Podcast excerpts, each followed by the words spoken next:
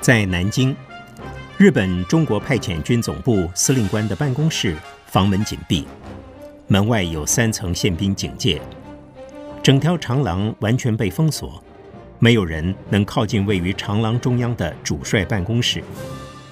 室内，总司令官田俊六大将正在和第十一军司令阿南惟几中将密商，派遣军的总参谋长后宫纯中将在一旁记录。十二月初，日本联合舰队在夏威夷珍珠港发动了史上最大规模，也可能是最成功的一次偷袭。美国正式对日宣战。这个新形势对日军在华作战立刻产生了若干影响。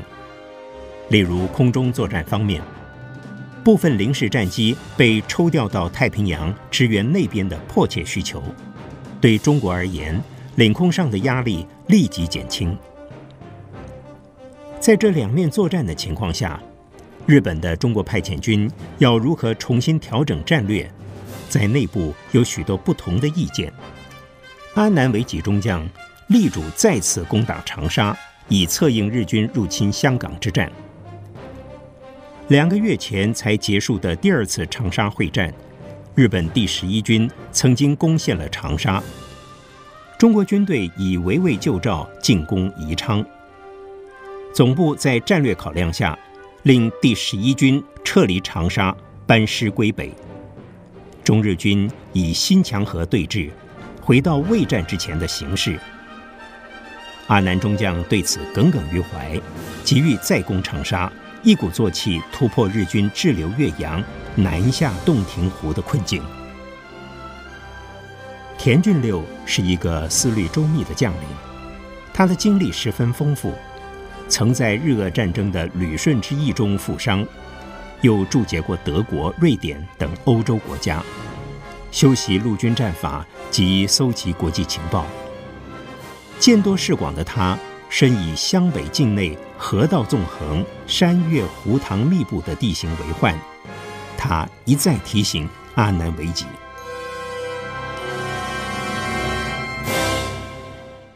湖南北部的地形最不利机械化和炮兵部队的移动，在长沙一带发动会战，基本上是对我们不利的。阿南中将，你要三思。司令官放心，十一军麾下主力第三师团早有准备，我方士兵已做好渡河强攻的训练。我以三个师团、两个旅团之兵力，必能达成任务。你知敌方统帅是谁？是薛岳司令官。恳请司令官准许我以十万大军打垮薛岳，为万家岭之役的战败复仇。参谋长有何高见？呃，据军情密报，薛岳司令官派守长沙城的是支那第十军，军长是李玉堂。哼。这个李玉堂，两个月前在长沙作战中是我的手下败将，不值一提啊！哎，阿南司令不可轻敌呀、啊！李玉堂军长因为上次作战不利而遭撤职暂留，为了戴罪立功，第十军官兵喊出了“守住长沙，保住军长”的口号。哀兵之战不可小觑呀、啊！阿南司令。你好好准备吧，你要多少海空支援，计划好了就报上来。还有，要注意老百姓的反应和行动。支那全国之中，就以湖南人最不好对付。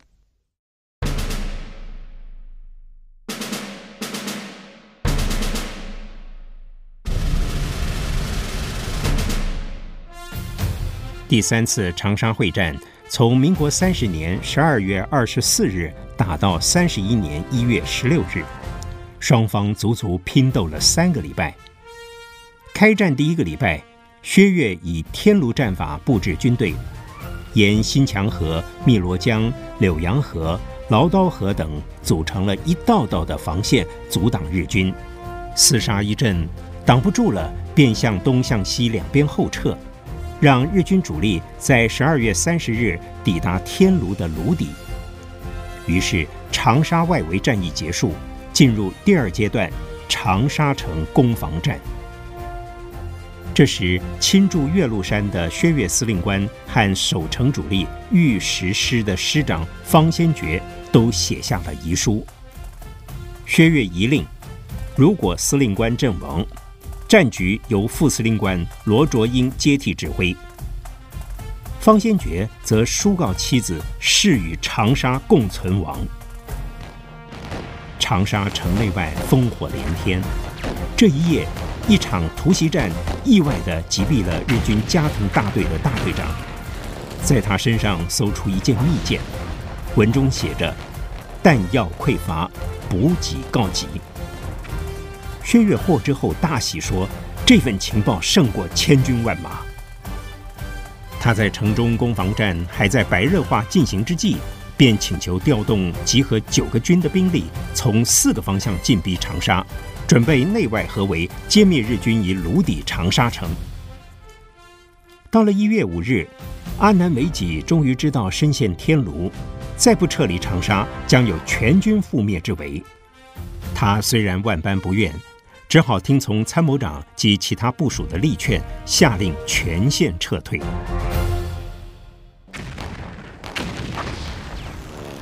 于是。日军又沿着劳刀河、柳阳河、汨罗江、新墙河的顺序撤回，遭到一道一道的追击。等到一月十六日退过新墙河时，七万大军只剩下不到两万人。其中损失最惨重的是第六师团，在崂刀河和汨罗江之间遭到国军七十三军和九十九军的夹杀。中国军内中喊出。报仇血恨，同归于尽的口号，追杀绝不手软。第六师团是南京大屠杀的主力部队。三个礼拜的血战，日军回到原阵地，损失数万人。这是自珍珠港遭到偷袭之后四十天以来，同盟国在太平洋节节败退之中唯一的胜利。罗斯福总统说。盟军胜利的气势全赖长沙大捷。英国媒体也说，阴霾密布中，只有长沙的天空光辉夺目。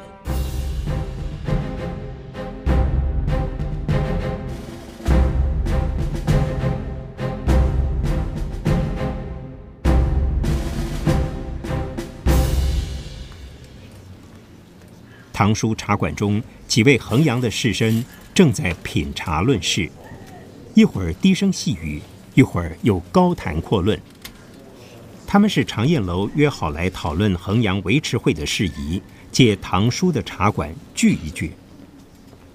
那个在城里经营百货业的丁子清手中拿着一份报纸，一边看报一边说：“哎呀，长沙总算守住了，这一回第十军打得漂亮啊！报上说那个李军长一战雪前耻。”升官做了什么集团军的副司令了啊？总爱戴黑呢帽的胖子贺百东是西乡的大地主，他接着说：“那第十军谁来接军长？嘿，这种军方高级首长的调动是国家机密，报纸哪会刊登呢？”还有一位是叫刘景逢的士绅，喝了一口茶，笑着说：“哎，机密个鬼呀！” 昨天我那掌柜的老康从他老家省亲回来，就告诉我，第十军军长由这次长沙会战中表现最英勇的方先觉继任呐。嗯，你老兄的掌柜先生又怎么会知道？我那掌柜的是江苏萧县人，方先觉将军是他萧县的小同乡啊。方先觉原来是李玉堂第十军下面御十师的师长。这下子一战成名，直接升军长了。萧县的老乡啊，鞭炮都放上天了，还保密保个屁呀！这个第十军啊，就是从长沙到衡阳的国军主力防守部队。日本军队想要到衡阳来，恐怕第一个要过的就是这第十军这一关。这个猛将方先觉来做军长，就和我们衡阳人结下了不解之缘了。哎。那前一阵子县政府那个罗百惠，在《争相报》上写的那三篇连载的文章，各位看过没有？还有一位是东乡的世家子弟莫雨春，他说：“啊，标题好像是雁城农村的悲歌，是不是啊？哎，我看了的。嗨，那个罗百惠啊，一派胡言，竟然建议要把所有佃农的收入增加一倍。佃农收入增加一倍，那谁要减少那一倍啊？”羊毛出在羊身上，当然是地主了。天上又不会掉谷子下来，是吧？我们出钱出力帮县政府做公益好事，这个罗百惠竟然要找我们麻烦，你们说可恶不？啊，可恶，真是可恶至极。这罗百惠啊，就是上次请雁楼兄帮忙捐助贫寒老弱的那个女孩。她写这篇文章啊，问了七八十户佃农啊。听那些做田的一面之词，为啥就不问问我们地主的意见呢？以后一只饺子也不捐给县政府了。对，一只饺子也不捐了。莫雨春的父亲生前曾经做过清耒阳县的县令，家产中也有好大的一片田地。听了西乡两位地主的话，不甚同意。他说：“我倒觉得那篇文章写得很不错啊，不但实地调查访问的资料丰富。”农村的弊病也多切中要害，好多佃农的悲惨事，连我都不晓得。至于他建议增加佃农的收入，我倒也不反对，总要让佃农家的生活能过得去吧。地主收租的日子才过得长久啊，不然的话，佃农实在活不下去的时候，便要造反，锄头镰刀不做田就作乱。哎，这历朝历代不是屡见不鲜吗？呃，这是个很大的问题，不是三言两语就能讲清楚的。今天约各位来，还是要谈衡阳的安全问题。看到长沙的情形啊，实在让人担忧啊。前天《争相报》的记者黄倩文跟我谈起来，他说他父亲啊告诉他，日本偷袭珍珠港之后，美军参战的结果是使中国战场的压力减轻。而且盟国对中国的援助也将增加，因为中国战力的增强，就能更有效地牵制日军，减轻太平洋上盟军的压力。换句话说，我们和太平洋上盟军呢，变成唇齿相依、互为表里的伙伴，抗战的前途渐渐出现光明。我说，这真是好消息啊！可是倩文的爸爸却警告我。大局虽然有好的变化，但对衡阳来说可能更危险。这日军打通粤汉铁路和湘桂铁路的需求势必更为殷切，而衡阳绝对躲不过一场惨烈的大战。所以，我想跟大家谈谈我们何以应付这个局面，一面自保，一面能为衡阳做点什么。这黄记者的爸爸是做什么的？见识还真明白哦。黄倩文的堂叔啊，是中央军校桂林分校的主任黄杰将军。哦，是他呀，难怪，难怪，真是。嗯，哎，你们看啊，长沙经过了三次会战，一次大火，城里已经是千疮百孔了，到处是断垣残壁，老百姓死伤不计其数。衡阳如果打起来了，这几十万人民要如何疏散？如何减少死伤？我们的安全维持会应该有些作为。嗯，雨春兄说的很对。我们这个安全维持会成立最主要的目的，便是用民间的力量协助政府做些对衡阳安全有益的事。今天小弟想约诸位老兄谈的，就是一旦战火打到衡阳来的时候。我们维持会怎么做？说着，便将抄写好的纸张发给个人。大家看那张纸上写着：一、协助疏散逃离衡阳，包括协助老弱残疾，维持交通秩序；二、准备食物、饮水、毯子；三、准备救急药物；四、协助消防；五、协助治安；六、协助收尸。啊，遗漏些什么？还请各位指教啊！啊，呃，还有一桩重要的工作，咱们年轻的朋友可以帮忙的，就是传递消息，防止谣言。一旦打起来了，城里城外一定是各种消息乱传，难保没有别有用心的人呐、啊，趁乱散布谣言，不能不防啊。宇，春兄说得好，便加上第七条，传递消息，防止谣言，还有没有？